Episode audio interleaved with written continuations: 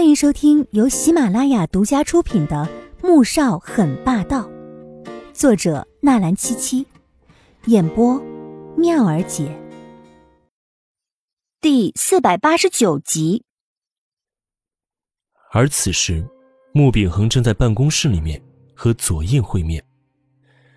恒叔，你以前在国会大厦前和全国人民宣誓过，只效忠国民，效忠总统。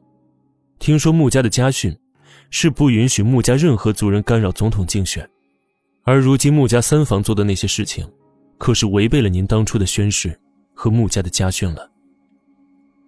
左印看着穆秉恒挂断电话，嘴角微微上扬，面对穆秉恒从骨子里面透出的军人威严，神情十分镇定。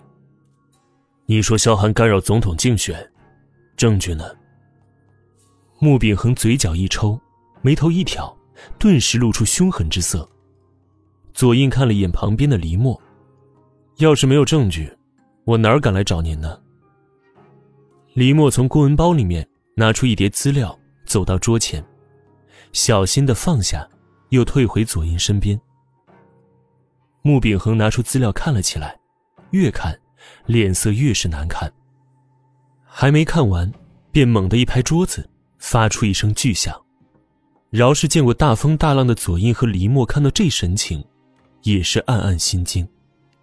穆家的铁血元帅，果真不是浪得虚名，这样的气势，在军中屹立几十年不倒，一点也不奇怪。这些，都是真的。当然是真的。如果横叔不信，大可让人去查。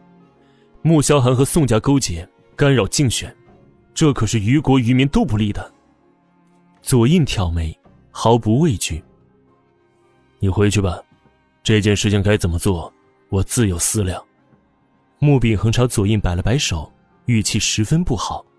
左印并不在意，在他看来，只要此行的目的达到就可以了。至于结果，他相信长房不会坐视不管的。从穆家庄园出来，黎墨这才问道：“老板。”穆元帅和穆萧寒可是一家子。哼，什么一家子？隔了个房头，就算是都姓穆又如何呢？到了取舍的时候了，一个姓就不重要了。左印轻笑着，大家族有大家族的好，也有大家族的苦恼。而左家，虽不及穆家房头多根系大，但至少没有那么多的牵绊，做起任何事情。干脆利落。黎墨见老板这么有自信，也不再多问。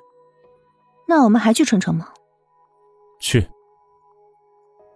左印的眼眸一沉，春城还有黄天武，那个他得不到的女人。他坐拥左氏，想要什么样的美女，只要招招手，便会成群结队的扑上来。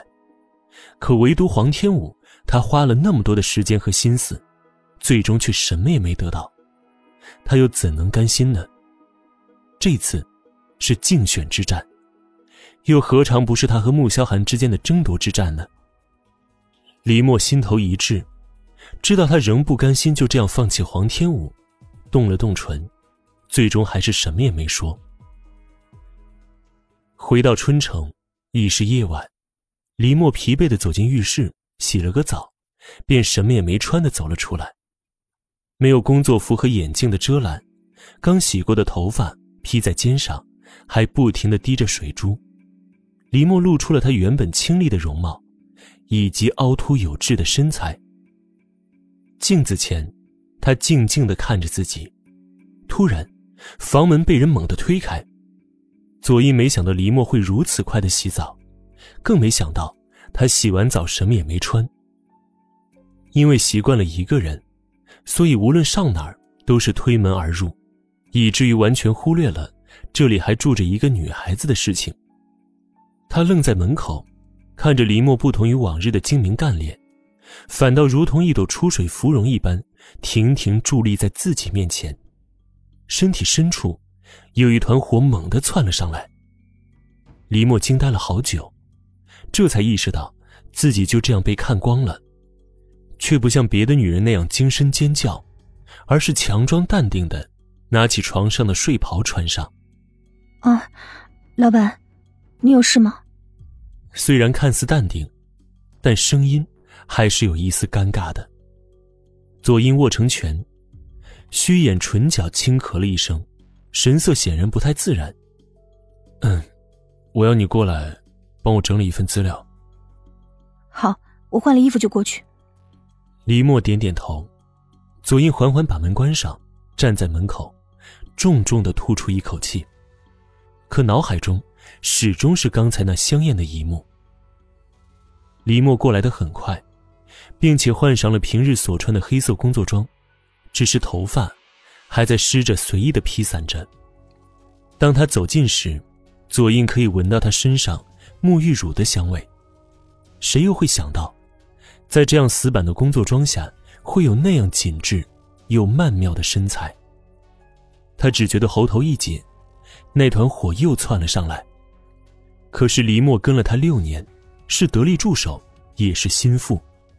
却唯独没有男女之情，而他也不想将这关系改变，所以，他压下了心中的异样，这才正色说道：“我要收购穆氏股份，但是以穆氏现在的市场占有份额和股价，左氏根本不是对手，所以要想个办法，对穆氏股价进行冲击。”李默见他和平常的态度一样，暗暗松了一口气，这才集中精神工作起来。